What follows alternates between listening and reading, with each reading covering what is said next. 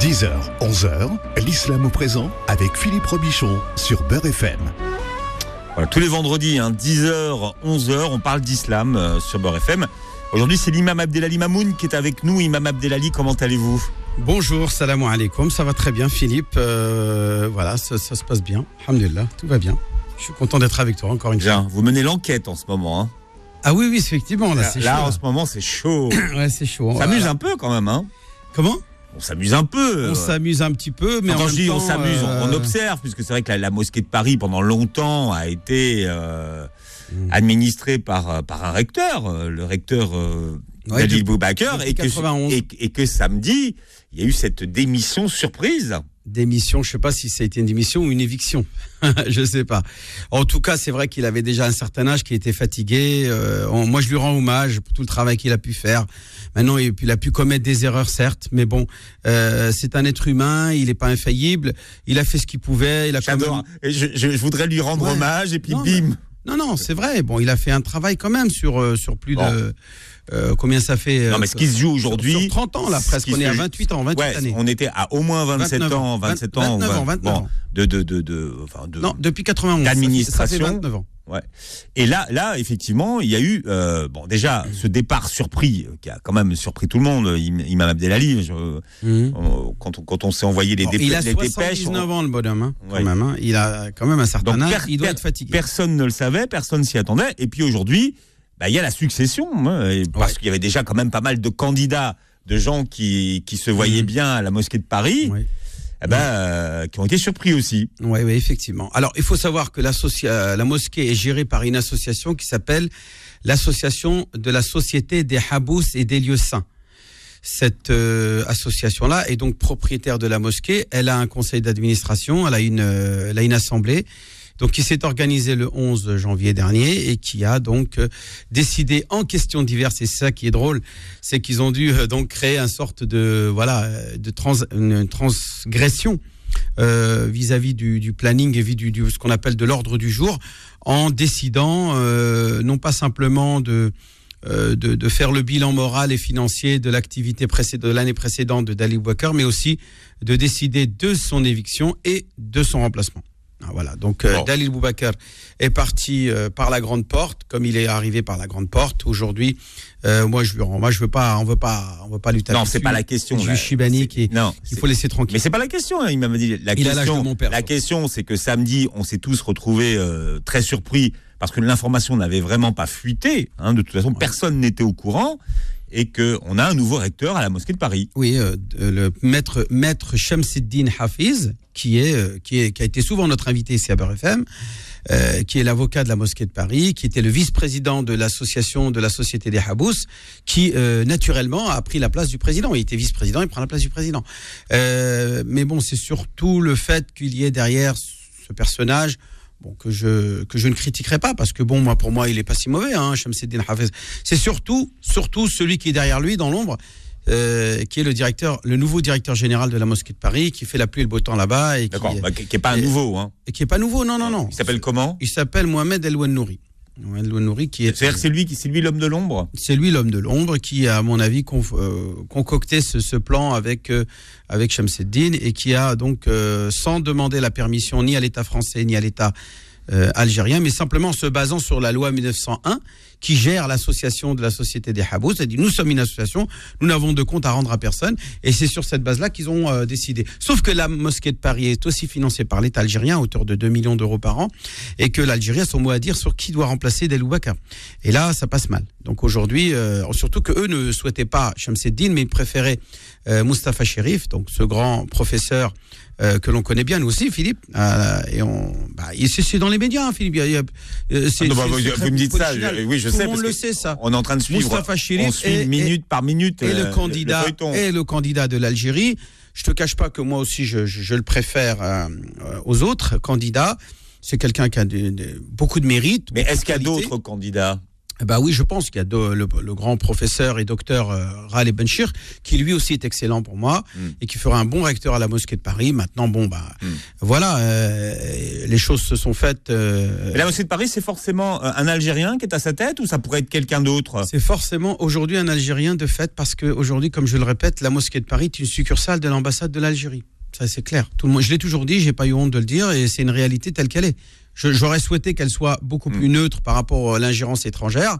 C'est ce que je crie toujours au effort. Mais malheureusement, l'État, alors qu'elle n'a pas besoin de, euh, on parle de, financement algérien, l'Algérie devrait dépenser son argent pour les Algériens en Algérie. Il y a assez de pauvres, il y a assez de besoins là-bas en Algérie pour qu'elle ait à dépenser de l'argent. Surtout qu'il y a énormément d'argent qui rentre dans les comptes de la mosquée de Paris. Je rappelle que rien que les bénéfices de la SFCVH, hein, qui estampille la moitié de la production nationale, donc à hauteur de 20 euh, centimes d'euros par, par kilo, eh bien récolte 50, 50 millions d'euros. C'est largement suffisant pour gérer une, une, mosquée. Moi, je voudrais savoir où part cet argent. Moi, c'est ça qui m'intéresse. C'est qu'on ait quelqu'un qui puisse venir faire le ménage et euh, qu'on puisse avoir cet argent-là au service des musulmans et qu'on n'ait pas euh, tous les vendredis ou certains vendredis un responsable qui vient dire euh, il faut il faut faire la quête pour euh, changer le tapis ou taper la peinture de la mosquée. Mais c'est honteux. La mosquée, elle touche des millions d'euros et vous demandez, vous allez encore inquiéter les, les, fidèles. Est-ce que la nomination, Imam Abdelali, d'un nouveau recteur à la mosquée de Paris, ça va changer quelque chose dans l'organisation de l'islam de France? Non, aujourd'hui, actuellement non, puisque aujourd'hui Shamseddin Hafez était déjà celui qui gérait euh, avec avec il, y a des il y a des élections au CFCM là aussi qui arrivent. Bah, il, il, était déjà. Euh... Alors le souci c'est quoi? Le souci qui bloque chez Shamseddin Hafez, on le sait, c'est qu'il a été l'avocat du Polisario contre le Maroc. Et comme dans le CFCM vous avez aussi les, les entités et les fédérations pro-marocaines, euh, eh bien eux s'opposent à l'élection au CFCM de Shamseddin Hafez. Donc est-ce que Shamseddin Hafez va pouvoir être quand même malgré tout en tant que recteur la mosquée de Paris et nouveau grand patron de l'islam algérien en France, euh, pouvoir malgré tout prendre la présidence du CFCM. Là, c'est là où le bas blesse. Donc il y aura certainement des tractations entre l'État algérien, l'État marocain et l'État français pour euh, effectivement valider la, la, le rectorat de euh, Shamseddin Hafiz à la mosquée de Paris. Je pense que l'avenir nous en dira un peu plus. Bon, ça bouge en ce ça bouge début d'année avec. Voilà, voilà, où l'enjeu, où est-ce qu'on en est aujourd'hui. Avec ce changement surprise à la mosquée de, de, Paris. On va commencer, Imam Abdelali, cette émission après cette mise en, en jambe politique euh, avec la citation du jour et c'est un verset qui est lourd de conséquences. Oui, effectivement, c'est ce fameux verset qui prédispose et qui prédéfinit l'homme, l'homme euh, comme étant euh, responsable devant Dieu d'accomplir des bonnes actions et de s'abstenir de faire le mal, tout en ayant le choix, c'est-à-dire en ayant la capacité de choisir entre, entre faire le bien et le mal. Alors, je rappelle que Dieu a créé euh, beaucoup de créatures. Hein. il y a des créatures inertes telles que les planètes. Bon, elles sont pas vraiment inertes, elles sont vivantes, mais elles sont pas, n'ont pas l'intelligence et l'âme de l'être humain. Mais vous avez par exemple les, les, animaux, vous avez les anges, vous avez les djinns, etc. Parmi toutes ces créatures, seules deux ont la, la capacité de choisir entre faire le bien et faire le mal. Ce, cet cette réalité-là de choisir, Dieu l'a appelé l'amana, le dépôt. Il l'a appelé le, le dépôt. Et il dit dans le Coran, dans, donc, euh, dans, euh, dans, dans, ce verset, euh, il dit Inna aratna al-amanata ala samawati wal ard, dans surat les verset 72, je crois que c'est même le dernier verset de Surat Al-Coalisé, il dit Inna aradna al-amanata ala samawati wal-ardi jibal fa'abayna an yahmilnaha wa ashfaqna minha, wa hamalaha al-insan, innahu kana jahula. Certes, nous avons proposé, présenté le dépôt aux cieux, c'est-à-dire proposé aux, cieux, d'abord aux cieux, donc pluriel de ciel, à la terre et aux montagnes, d'assumer le dépôt. Donc de dire, est-ce que vous êtes prêts à assumer le fait de choisir entre faire le bien et le mal. Toutes ces immenses créatures que l'on vient de citer, la, Terre avec son immensité, les cieux encore plus grands, les montagnes qu'il y a sur la Terre, tous ont eu peur. Ils ont dit ah non non non non ah non moi je veux pas, je, je, flippe, j'ai peur, j'ai peur d'assumer ce dépôt. Et donc euh, à partir de là, Dieu a continué à chercher et il a trouvé l'homme qui a accepté d'assumer. Donc Dieu Dieu a dit l'homme a été prédéfini prédisposé à assumer le dépôt de faire le bien et le mal, qu'on ne vienne pas dire quelqu'un pourrait dire ouais mais moi j'ai rien demandé à personne qu'on me lâche les qu'on me laisse qu'on me laisse tranquille en gros et euh, je vais moi-même euh, faire ma vie sans euh, Et décider, rendre compte à ouais, personne. ouais. Hmm. Voilà, Dieu. Mais sauf que Dieu, justement, il dit dans un autre verset, il dit que un jour, au début des temps, quand Dieu a créé Adam, il a euh, fait sortir de, sa, de son dos toutes les âmes de ses enfants, de ses enfants qui vont Ouais. être, qui vont naître, les Homo sapiens sapiens, c'est-à-dire les humains, jusqu'à la fin des temps. Et il s'est adressé en leur disant Ne suis-je pas votre Seigneur? Et ils dirent tous Oui, tu es notre Seigneur, et nous te devons l'adoration et la vénération, et nous, de- nous devons t'obéir, et nous devons nous abstenir de faire le mal, et nous devons nous imposer de faire le bien. Donc nous assumons ce dépôt que tu nous as confié. Innahu, dit Dieu dans le Coran, dit, dit Innahu kana jahula. Il est certes euh, injuste envers lui-même, car malheureusement, euh, beaucoup d'entre eux vont déraper, vont dévier et ne vont pas respecter leur engagement qu'ils ont donné à Dieu au début des temps, au début de la création d'Adam. Voilà, euh, et Jahoula, ça veut dire ignorant. Donc ignorant, euh, il ignore la, la conséquence et la gravité de ce dépôt que Dieu lui a euh, imposé d'assumer. Voilà cette, cette amana. Ah, que. Dieu appelle inna aradna al-amanata, Hmm. que beaucoup de gens négligent. C'est un verset qui est lourd, mais d'une lourdeur extraordinaire. Elle met en jeu l'avenir et le destin de l'homme. pourquoi vous dites que les gens le négligent? Parce qu'il est mal connu? Il n'est pas connu des gens. Les gens ne ça, en ouais, parlent ouais. pas. On pense que voilà, on est là, on est soit des animaux euh, et il faut bouffer, manger, boire et dormir et se reproduire et mourir. Et puis euh, le- le- il n'y a le- que le temps pour nous tuer, pour nous, pour nous, pour nous faire vieillir et mourir. Euh, et, comme dit Allah dans le Coran. Euh, et il y a d'autres qui disent non, euh, il faut qu'on se soumette, c'est-à-dire il faut qu'on fasse un, c'est- un minimum que l'on doit à Dieu. Non, c'est quelque chose que tu as assumé. Il faut savoir que chaque être humain, chacun s'est imposé devant Dieu d'assumer le dépôt. Et c'est une prédéfinition de l'homme. Autant l'homme a été prédéfini avec un cerveau, avec une raison, il est aussi prédisposé à faire le bien, puisqu'il a la fitra, cette fitra qui est innée chez lui, à pouvoir faire le bien de manière innée. C'est-à-dire il a été directement posé sur la bonne voie. C'est-à-dire que Dieu ne l'a pas jeté dans la campagne, dans Et- la et- et quand- il lui a dit débrouille-toi pour trouver le chemin. Il l'a mis directement au début sur le droit chemin. Et comment vous, vous traduisez Fitra? Euh, pureté innée, c'est-à-dire euh, droiture innée, Mhm. quelque chose qui est intrinsèque à la nature de l'homme, qui est le fait d'être euh, incité à faire le bien. C'est vrai qu'on n'a pas besoin de voir euh, des musulmans pratiquants ou des chrétiens pratiquants ou des juifs pratiquants qui suivent le livre, le Mhm. livre de Dieu, pour voir des gens faire le bien. Il y a des gens qui font le bien de manière innée, comme ça. Ça leur plaît, ça leur C'est la même racine que Fitre Ou pas? Fitra, al-fitra. Oui, ça vient la même euh, définition puisque le mot fitra ça veut dire pureté et le et le- zakat elle est là pour à purifier Ouais. notre Mhm. jeûne. Mhm. Oui, c'est la purification. D'accord. Fitra. Voilà. Mhm, voilà. Tout à fait. Euh, et ça vient aussi de aftara qui veut dire rompre son jeûne. Hein, aftara euh, qui veut dire rompre. Euh, Et là, il y a une expression en français qui dit tuer le temps. En fait, on, on tue le temps. Ouais, ouais. Ouais. Ouais, effectivement. Ben écoute, euh, c'est vrai. On tue le temps quand on ne fait rien avec ce temps. C'est ça. On le tue. qu'on dit, ouais, il va falloir tuer le temps. C'est-à-dire que, euh, bon, qu'est-ce qu'on fait? Ben exactement, puisque le prophète nous met en garde contre le fait de tuer le temps. Il nous dit euh. Deux bienfaits de la part de Dieu Mm. dont beaucoup de gens sont lésés, font l'objet de, de, de- d'être, de, de se- faire avoir. C'est quoi? Il dit la santé et le temps. Hein, si tu as la santé et le temps et que tu n'en fais rien, tu es lésé. Tu auras gaspillé ton temps, tu auras perdu ton temps, tu auras tué ton temps à ne rien faire, à ne pas en profiter pour euh, justement obtenir soit une provision euh, pour le jugement dernier, ou soit une provision dans ce bas monde, c'est-à-dire en gagnant ta vie, en permettant de, de, de, de faire des choses qui permettent de subvenir à tes besoins. Donc le temps, il doit être soit pour ta dunya, ou soit pour l'akhira. Ça n'est pas interdit de travailler pour sa dunya. Pour sa dunya, c'est-à-dire pour les choses de ce bas monde, euh, pour les biens de ce bas monde, pour, bah, pour subvenir aux besoins de sa famille, de soi-même. On a des responsabilités. Moi, je ne peux pas accepter quelqu'un dit non, moi, ma priorité, c'est d'aller faire la prière à la mosquée. J'en ai rien à foutre du boulot. Euh, je vais toucher le RSA.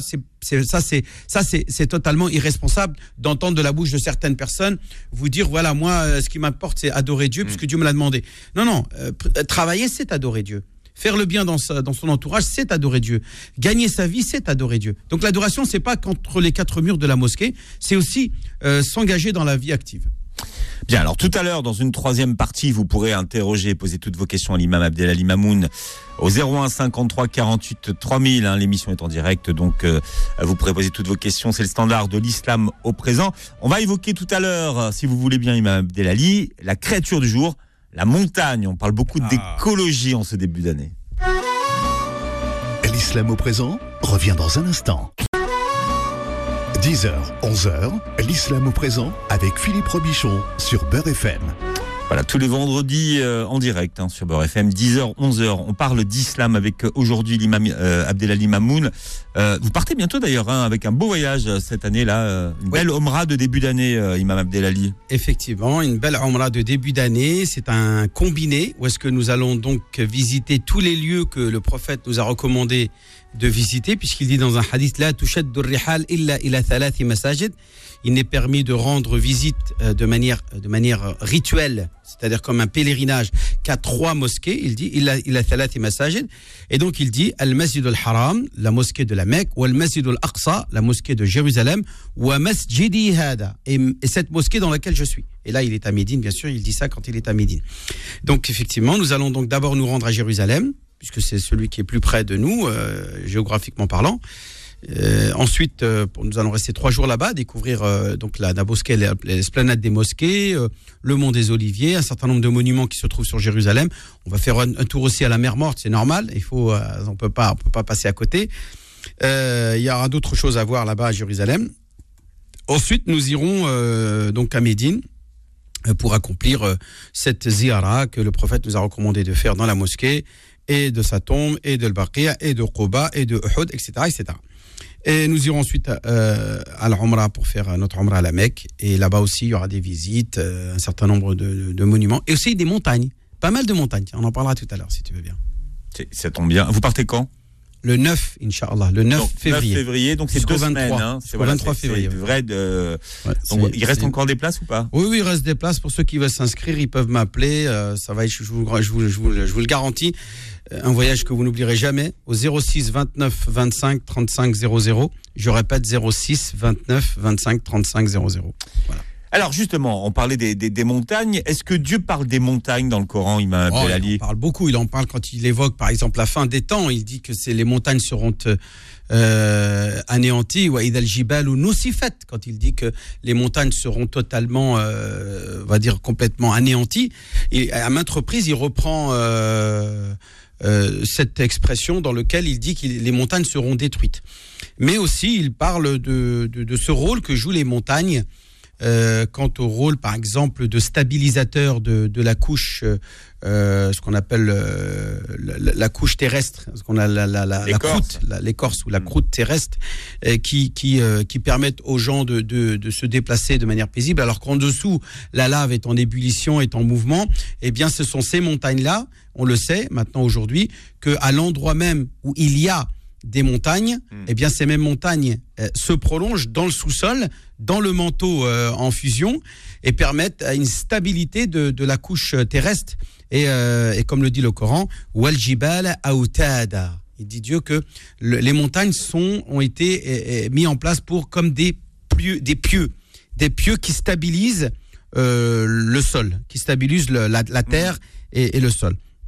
Et Dieu dans le Coran aussi il dit, et il a implanté des montagnes immobiles dans la terre afin qu'elles ne branlent pas en vous emportant avec elles, de même que des rivières et des sentiers pour que euh, vous vous guidiez. Mhm.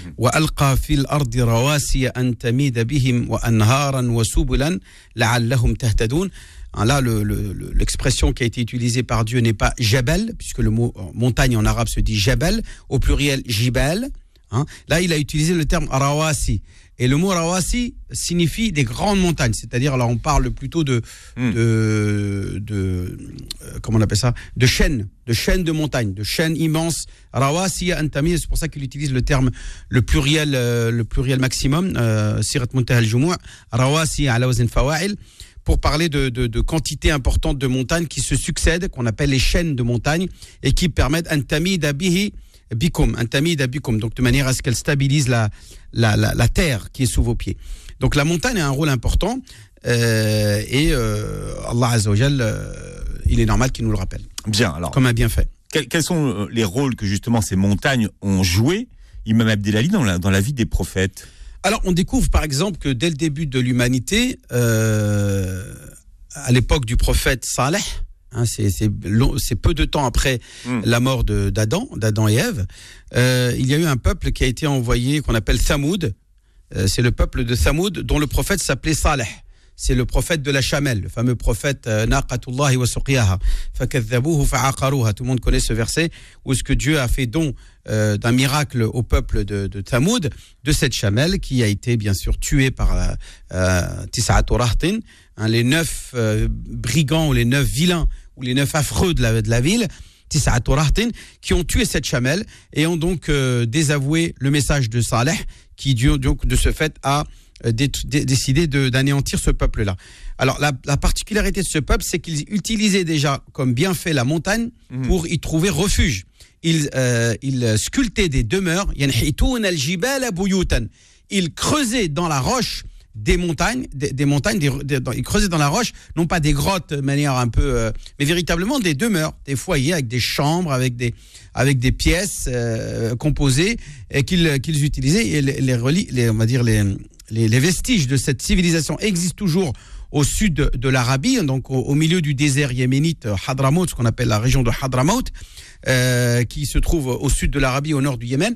Et on a encore cette ville existe là-bas euh, qu'on appelle la région de Al-Hijr. Al-Hijr, euh, qui est donc une, une ville euh, dont ne restent que les, euh, on va dire les, vestiges, eh bien, on découvre encore les, demeures dans la, dans la, même à l'intérieur même de la, des grottes, dans, dans, des montagnes où est-ce qu'ils avaient creusé des. Donc ça, c'est la première chose où est-ce qu'on peut trouver des montagnes dans les, les, récits de, de la prophétie.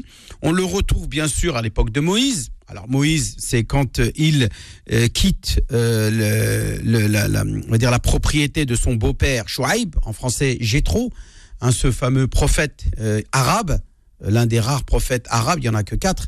Il y a Saleh qu'on a cité, il y a euh, Houd, il y a euh, Chouaïb et il y a euh, le prophète Mohammed sallallahu alayhi wa sallam, qui sont les quatre seuls prophètes arabes que Dieu a envoyés. Donc, faut arrêter de dire que l'islam est une religion des Arabes. Donc, Saleh, Houd, Chouaïb et Mohammed. Quatre prophètes sallallahu alayhi wa J'ai j'ai trop.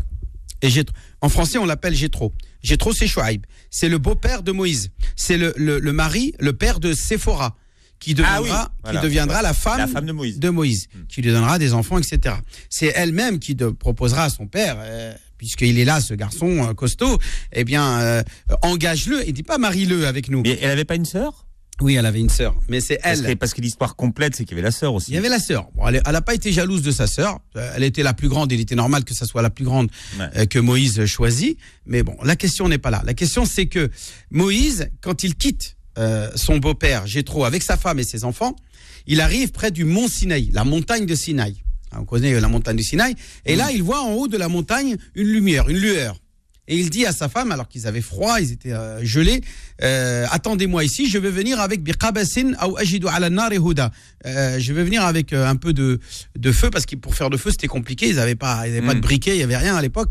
Donc il dit je vais aller chercher. Et quand il arrive, il trouve le fameux buisson ardent euh, où est-ce que Dieu s'adresse à lui?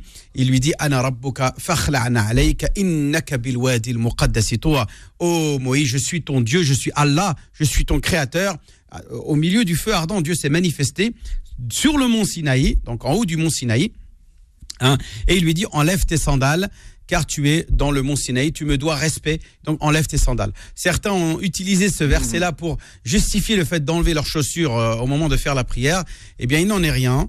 C'est une innovation détestable. Là, je peux encore l'utiliser, je suis désolé, Philippe, mais c'est vrai que quand je vois qu'à la Mecque et à Médine, des gens qui sont dehors, ils sont pas sur les tapis en train de salir avec leurs sandales, ils sont dehors à même le, le, le- La dalle. la dalle Mm. ou ailleurs. Euh, quand vous voyez des gens euh, qui prient dehors sur le trottoir ou sur le bitume, ils s'obligent, ils s'obligent à enlever leurs chaussures, alors que le prophète n'a jamais, je dis bien jamais, à l'exception d'une seule fois, enlevé ses sandales dans la mosquée, puisqu'à l'époque du prophète, il n'y avait pas de tapis dans la mosquée, ni de hsera, ni rien du tout. Il y avait de la, de la terre, c'était de la terre. Il priait à même la terre. Donc le prophète rentrait avec ses chaussures. Il n'y avait pas de range chaussures ni d'endroit pour euh, euh, voilà pour enlever ses chaussettes. Ou non, il rentrait avec leurs chaussures et leurs sandales, etc. Dans la mosquée, il priait avec. Mais un jour, un jour, le prophète, dans la prière, a jeté ses sandales devant lui. Et euh, tous les compagnons qui l'ont vu faire ça, on en fait euh, de même. À la fin de la prière, le prophète, il voit toutes les sandales partout euh, dans la mosquée. Il dit, mais qu'est-ce qui vous arrive? Qu'est-ce que vous avez fait? Pourquoi vous avez enlevé vos sandales? Ben, Ils ont dit, euh, on t'a vu enlever les sandales. Donc nous aussi, on fait de même. Il dit non, Jibril est venu m'informer qu'il y avait une impureté sur ma sandale, donc je l'ai enlevé. Mais vous, qui n'avez pas de message de ce genre et dont vous n'avez pas la certitude qu'il y a une impureté, c'est qu'à la base, vos chaussures sont propres, ce qu'on prouve le contraire. Donc il est normalement censé euh, il est censé de faire la prière avec ses sandales et ses chaussures ou peu importe. Hein, donc il n'est pas euh, recommandé d'enlever ses chaussures pour faire sa prière.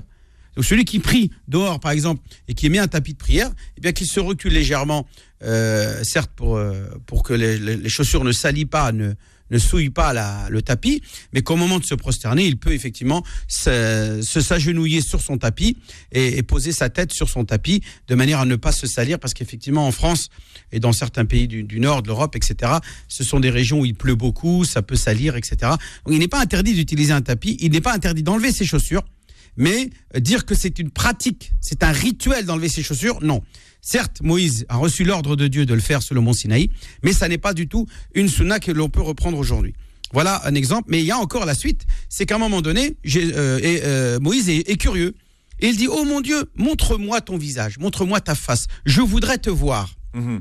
Et, euh, et là, euh, Allah Azzawajal euh, lui dit, mais écoute, euh, c'est pas possible, tu peux pas me voir. Moi, je suis, je suis un Dieu immense, je suis un Dieu euh, que, dont me craignent toutes les créatures des cieux et de la terre. Alors il lui dit, ok, je vais me, me manifester au niveau de la montagne. En vrai, moi, Dieu, je vais me manifester. Et si la montagne, la montagne reste en place, tu me verras. Si elle s'ébranle, tu t'ébranleras avec elle et tu, tu seras toi-même, on va dire, assommé assommé par, euh, par cet ébranlement de la montagne.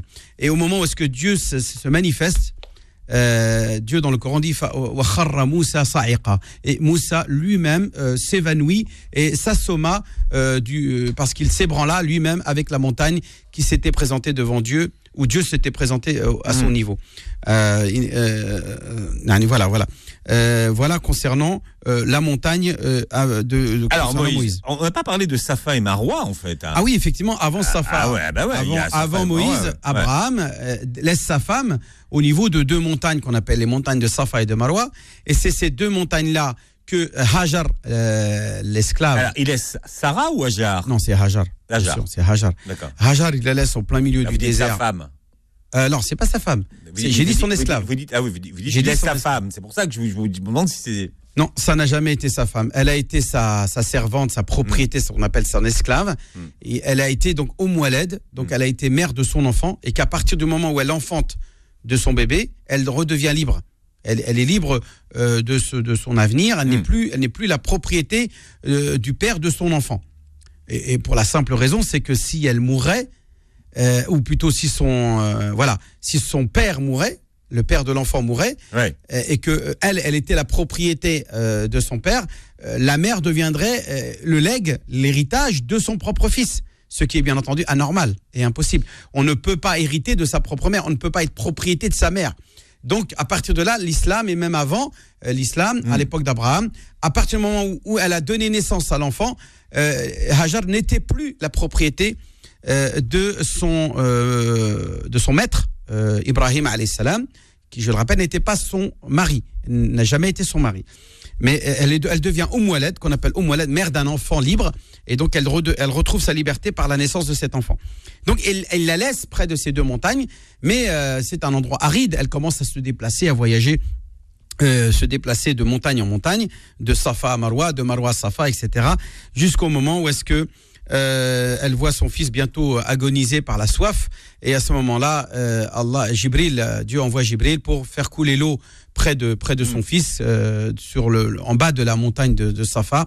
Et euh, elle descend pour euh, Zamzam, pour dire Zamzam, c'est-à-dire pour regrouper l'eau qui était en train de jaillir de la terre et de donner du lait à son fils après avoir bu et s'être rassasié. Et puis à ce moment-là, les oiseaux charognards qui se promenaient dans le ciel constatent qu'il y a quelque chose un, un, un, peu plus loin sur leur gauche, puisqu'ils voyageaient du Yémen vers le Cham. Ils passent à côté de, ce, coin du désert qui s'appellera Mecca. Eh bien, ils voient des charognards dans le ciel. Ils disent s'il y a des charognards, c'est qu'il y a quelque chose en dessous. Et donc, ils changent de direction et ils trouvent cette femme avec cet enfant qui leur dira ce puits est à moi. Si vous le voulez, vous devez payer. Et donc, à ce moment-là, elle pourra se nourrir en vendant son eau euh, à, ses, à, ses, euh, assez, on va dire assez, assez chameliers, assez, assez arabes, venus du, du, de, la, du Yémen, qu'on qu'on appelle la tribu des Jorhom, et elle va avec eux fonder cette dynastie mécoise qu'on appellera plus tard Quraysh. Voilà, tout simplement. Euh, et aujourd'hui, on ramène toujours euh, cette eau de Zemzem qui coule encore d'ailleurs. Hein. Effectivement, elle coule, mais de manière incroyable. C'est qu'elle elle fournit de l'eau aux millions de pèlerins, même pendant le grand pèlerinage. 3, 4 millions, 5 millions. C'est toujours la même eau de Zemzem qui, euh, qui rassasie et qui apaise la soif de tous ces pèlerins. Bien. On n'a pas terminé sur les, sur les, sur les montagnes. On, on, consacrera une autre émission euh, sur le sujet. Puisque, si tu veux. Euh, on, avec plaisir. On, les a pas vues toutes. Ouais, il y a Daoud aussi. Il y a Daoud aussi. On, verra tout à l'heure. On verra euh, Daoud. c'est encore autre chose. On verra dans une autre émission. Le prophète tout à On va s'intéresser à une question d'actualité. Et il y a le monde des oliviers aussi. Oui, d'accord. Et les auditeurs peuvent vous poser des questions en direct. D'ailleurs, Imam Abdelali, donc ils ont la parole au 01 53 48 3000. 01 53 48 3000. L'islam au présent revient dans un instant. 10h, 11h, l'islam au présent avec Philippe Robichon sur Beurre FM. Alors on vous donne rendez-vous demain, Imam Abdelali, euh, Speak mission interreligieuse sur Beurre FM, 10h, 11h. Donc tous les samedis, on parlera de hum, la critique des religions euh, demain. Oui. Peut-on critiquer les, religions, donc cinq ans après euh, les attentats de Charlie Hebdo? On verra si la critique est plus aisée ou effectivement ça devient compliqué de parler de, religion et de les, critiquer. Donc c'est demain samedi de 10h à 11h. 10h à 11h. Donc bah, écoutez, j'invite les auditeurs à profiter de cette belle émission qui est très très riche euh, de connaissances sur euh, la position des religions vis-à-vis de la critique des religions. Ça, a été, en tout cas, c'est une émission qu'on a préparée et donc qui en tout cas va vous plaire, j'en suis certain. Demain. Alors on a Lilia qui est avec nous au 01 53 48 3000 et Lilia a une question à poser à l'imam Abdelali Mamoun. Lilia, bonjour et bienvenue sur Beurre FM. Lilia. Et euh, bonjour à toute l'équipe et euh, je remercie euh, Abdelali Mamoun parce qu'il nous apporte beaucoup. moi j'aurais une question à, poser. Mhm. Euh, en fait, euh, j'ai écouté une émission euh, sur une, une, autre chaîne que je ne citerai pas pour ne pas faire de la pub bah, concernant euh, le Coran des, euh, alors je sais plus comment ça s'appelle, des transhistoriens sous la direction d'un Iranien et d'un islamologue belge. Et je voulais savoir quelle était votre avis parce qu'il y avait des choses qui m'avaient heurté. voilà, France Culture, des choses qui m'avaient heurté un petit peu. Et, et voilà, je me suis dit sous voilà de, de quel de quel euh, euh, je veux dire, pourquoi ces, ces deux personnes, enfin d'autres euh, hmm. historiens, essayent de changer des versets en disant, j'avais entendu en disant que le Coran était quand même agressif, quoi, qu'il était voilà, violent, etc. Il appelle à la violence, etc. Voilà, qu'il appelle à la violence. enfin, il y, avait des critiques justement. Vous dites qu'il y a une émission demain. Là, c'est pas une critique de, de la religion, c'est carrément une une autre vue. Ils essayent de de, de nous montrer un autre un autre aspect on, ne peut pas, ma soeur, ma soeur, on ne peut malgré tout pas leur interdire la liberté d'expression de penser ce qu'ils veulent du Coran. Ils ah oui, tout à fait, j'interdis pas. Euh, il y en a, ils y voient comme étant une, une, un acte islamophobe, une agression ah vers l'islam et les musulmans. Non, non, j'ai pas dit ça du tout. J'ai pas dit ça du tout. Effectivement, il y a peut-être des choses euh, qui sont mal interprétées. J'ai pas dit ça. Euh, ils ont tout à fait le droit. Sauf que je voulais juste avoir l'avis de, de euh, bah, d'une personne comme vous, d'un imam comme vous, pour savoir. Euh, voilà, je, je vous dis, j'ai été heurtée par quelques quelques des, des choses qui, qui, ont été dites sur le Coran. Donc moi, je leur dirais une seule chose, ma sœur. Est-ce qu'ils croient que le verset dans lequel Dieu dit Inna nahnu nazzalna dhikra C'est nous, Dieu qui parle, hein, c'est nous qui avons fait descendre ce rappel, c'est-à-dire le Coran, et c'est nous qui le protégerons de toute falsification, de toute, euh, on va dire, euh, toute modification. Est-ce qu'ils croient à la, à la réalité de ce verset-là? Ils vont vous dire oui.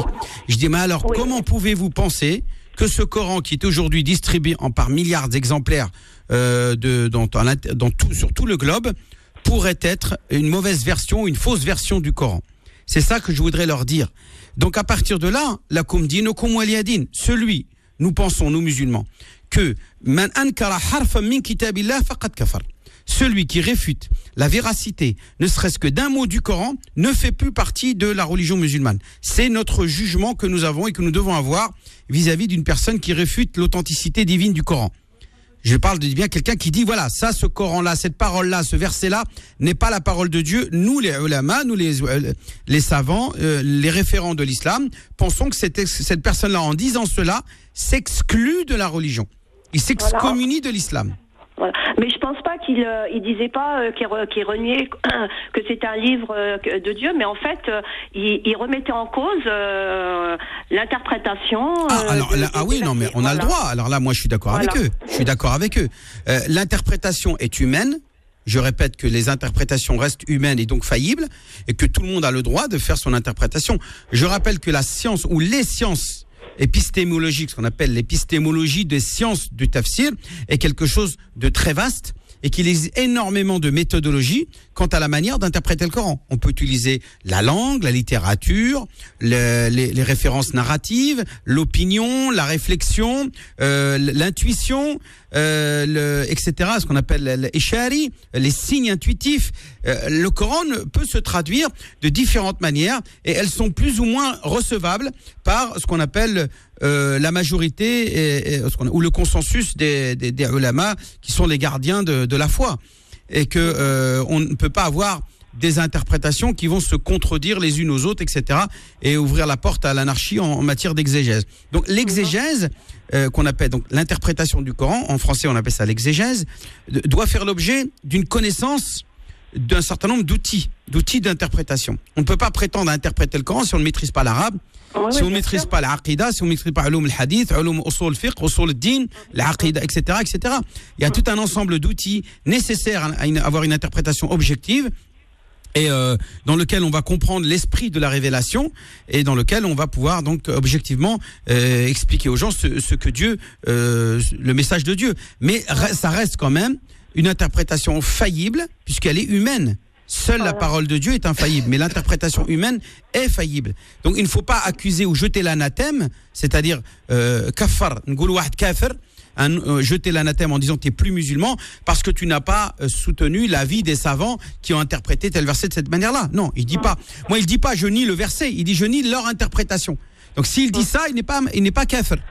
Il n'aura pas, quitté la religion vous avez connaissance de, c'est-à-dire c'est la façon dont ils appellent ça le Coran des, euh, alors je sais plus comment, donc ça peut induire en erreur euh, des personnes par exemple qui ne connaissent rien de, de, de qui veulent, euh, qui veulent connaître le Coran et qui vont se jeter sur ce livre-là, disant que c'est le, le, livre principal, alors que pas du tout quoi. Ça a été fait par un, un chiite déjà et par les autres. Alors je sais pas. Oui, mais écoutez, vous savez bien que, Madame, vous savez bien que dans la dans la dans la dans la, dans la secte ou dans, le courant théologique chiite, hein, ce qu'on appelle al-firqa shi'iyya, euh, il existe des paroles qui seront euh, dites par des hommes qui ont suivi la mort du prophète, qu'on appelle Ahl al-Bayt, par exemple les, les les douze imams qu'on appelle les duodécimains, euh, Ithna Ashariya, qui sont considérés, dont la parole est considérée comme une parole, une parole infaillible. Mhm. Donc vous n'avez pas le droit de réfuter euh, leur, leur, leur, leur, dire. Ils vont même plus loin. À partir du moment où il est, on est un ayatollah, le signe de Dieu sur terre, ayatollah, euh, donc ce qu'on appelle un clergé représentant de Dieu et signataire du message de Dieu sur terre et dépositaire du Seigneur, euh, eh bien eux ils considèrent que c'est une parole infaillible. Khomeini par exemple, sa parole est infaillible chez les chiites. Pour nous non.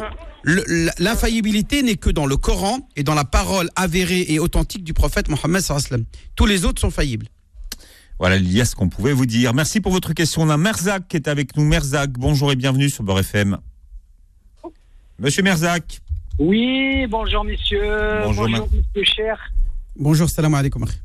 Euh, moi, j'appelle, euh, je veux intervenir par rapport à, madame là qui vient euh, parler par rapport aux deux imams qui négocient, qui appellent à la violence. Aux imams qui appellent à la violence? Elle a, dit que l'islam. Non, non, elle n'a pas dit. Elle a, elle a, elle a accusé certains intellectuels chiites de dire que le Coran tel qu'il est appelle à la violence et qu'il est, il est, il est du devoir de faire des réformes. Moi, j'ai pas écouté l'émission, mais c'est ce que j'en ai compris de ce que des messages que j'ai reçus. D'accord. Par contre, euh, là, moi, ce que je voulais savoir, euh, actuellement, on a tous les moyens d'apprendre le Coran. C'est ça? Oui.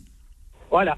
Alors, s'il a des doutes au niveau de l'islam, il va aller dans des, des boutiques. Mais elle, elle n'a pas de doute, elle. Elle, elle dit, elle dit qu'elle condamne euh, dans une autre, dans une émission d'une autre radio, des propos Oui, qui ont été tenus par des, par des intellectuels chiites. Oui, oui, Et elle, a- attends, elle, au contraire, elle n'a pas de doute sur le Coran. Elle, elle dit que le Coran, c'est la parole d'Allah Azzawajal. Elle, elle dit que ces gens-là qui sont venus remettre en cause l'authenticité divine du Coran, ça l'a un petit peu euh, énervé. C'est- Vous voyez, comp- comprenez? Et elle Oui, se dit. oui, euh, et moi, je lui ai dit, bah, c'est pas grave. Allez, euh, on doit pas, on doit pas mêler les émotions à la révélation. Voilà. Par contre, les Français, quand même, ils ont un niveau de. Ils sont. Et, ils savent lire euh, tout. Et prenez les livres dans les boutiques arabes et ils vont lire le vrai Coran. Les vrais, les vrais livres. L'islam, l'islam ou n'importe quelle religion, ils parlent jamais à la violence. Hmm. Voilà, parce que nous, toujours. Sauf, en légitime défense. Sauf en légitime défense. à chaque fois, on nous prend en piège. L'islam, il n'a pas jamais. Le vrai l'islam. Si j'ai des doutes sur un livre, eh ben, je vais aller acheter un livre de l'islam. Et comme ça, je vais dire, on va voir qu'est-ce qu'il dit le prophète. Qu'est-ce qu'il dit l'islam? On arrête à chaque fois. Il met, des, des, des musulmans, euh, des musulmans, des musulmans. Barakallahu fik akhil karim. Allah jazik bikhair pour euh, ton enthousiasme à, à défendre le, euh, nos, nos préceptes. Euh, moi, akhi, je dis, la meilleure manière de défendre nos préceptes, c'est de montrer l'exemple. C'est d'être un modèle de, de noblesse de caractère. C'est mieux que de crier, de s'énerver, de se laisser emporter par les émotions. Bon, c'est l'émotion. Merci Merzak. Euh, On Merci, a. Naïma qui est avec nous. Naïma, bonjour et bienvenue sur Beurre FM. Bonjour, bonjour Philippe, bonjour euh, Imam. Bonjour. Bonjour, Oui, salam alaikum. Salam alaikum. Moi, j'ai juste une question, je ne sais pas le sujet, mais j'ai juste une question pour les intérêts, riba. Alors, ma sœur, il n'y a pas de sujet, c'est question-réponse libre. Justement. Ah, Donc, vous pouvez poser bien. votre question que vous voulez. Allez-y, c'est quoi votre question? Donc, euh, donc, pour les intérêts, est-ce que les intérêts, à qui on peut les donner Les intérêts? Alors, vous pouvez les utiliser pour des bonnes causes. Par exemple, si dans un village, euh, ils n'ont pas de, de puits d'eau ou de dispensaire, ou, de, ou dans une mosquée, il n'y a pas de sanitaire, par exemple, où ils doivent retaper, euh, je sais pas moi, quelque chose euh, qui a été dégradé, vous pouvez demander à ce que l'on euh, investir cet argent-là pour euh, réparer euh, des sanitaires ou, ou de construire un puits. Ou sinon, Oui. bah, vous, vous avez des pauvres autour de vous, vous pouvez les donner aux pauvres. Vous pouvez les donner à des, pauvres, à des membres de votre famille. Je peux donner à mes enfants, par exemple, mon, Non, mon fils. non, non, pas les, ascend- pas les descendants et pas les ascendants. Ah, pas. Ni les enfants, Même- ni les parents. D'accord. Même euh, la chose, même la c'est pareil. La shor, La tout, tout, tout ce qui est zakat, sadaqa et tout ça, euh, ce qui est dû aux ascendants et aux descendants, c'est un devoir de solidarité de nafaqa et non pas de sadaqa. Je répète, la nafaqa est due euh, par solidarité aux ascendants qui sont dans le besoin et aux descendants qui sont dans le besoin. C'est-à-dire, si vos enfants sont dans le besoin, vous devez les aider. Et si vos parents sont dans le besoin, vous devez les aider. Et de la même manière que si vous, vous êtes dans le besoin, vos enfants ou vos parents doivent vous aider. C'est le devoir de solidarité réciproque que se doit les ascendants vis-à-vis des descendants de la même euh, lignée. D'accord? Mais les oncles, les tantes, les cousins, les frères, les, les nièces, les belles-sœurs, les, les belles-filles, etc., qui sont dans le besoin, vous pouvez leur donner la zakat si elles sont pauvres.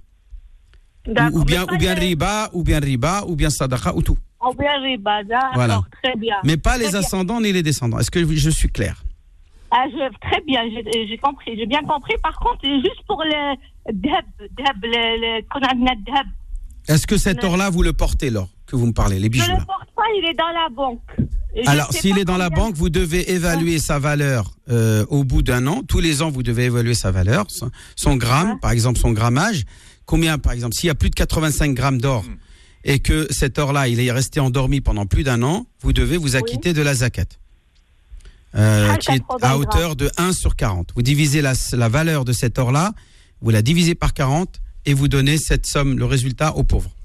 C'est ce qu'on appelle la zakat al-mal, zakat al-dhahab wal-fidda. Inna alladhina yaknizuna al-dhahaba wal-fiddata wa la yunfiqunaha fi sabilillah fabashshirhum bi'adhabin alim. Donc le, Dieu Dieu parle de châtiment de celui qui euh, on va dire thésaurise de l'or et ne le ne le donne pas zakat. Voilà, Naïma, ce que l'imam pouvait vous dire. Euh, imam, alors donnez votre numéro de téléphone pour tous ceux qui n'ont pas pu euh, intervenir et vous poser directement la question ce matin sur l'antenne. Vous pouvez m'appeler hors antenne au 06 euh, 29 25 35 00. Je répète le 06 29 25 35 00. C'est aussi le numéro pour s'inscrire au pèlerinage de la Umrah du mois de février, du 9 au 23, Inch'Allah. Voilà, merci Imam Abdelali. Et la semaine prochaine, c'est euh, Ismail Mounier. Mais aussi le- les Umrah par délégation, ceux qui veulent faire Sadaqa pour on- des- ça, on- ça va couper, mais vous restez un petit peu avec nous, vous pourrez terminer. Voilà, c'est l'islam au présent. Et dans un instant, ce sont vos petites annonces que vous passez. Allez, on change de studio en direct au 01 53 48 3000. Retrouvez l'islam au présent tous les vendredis de 10h à 11h et en podcast sur beurrefm.net et l'appli Beurre FM.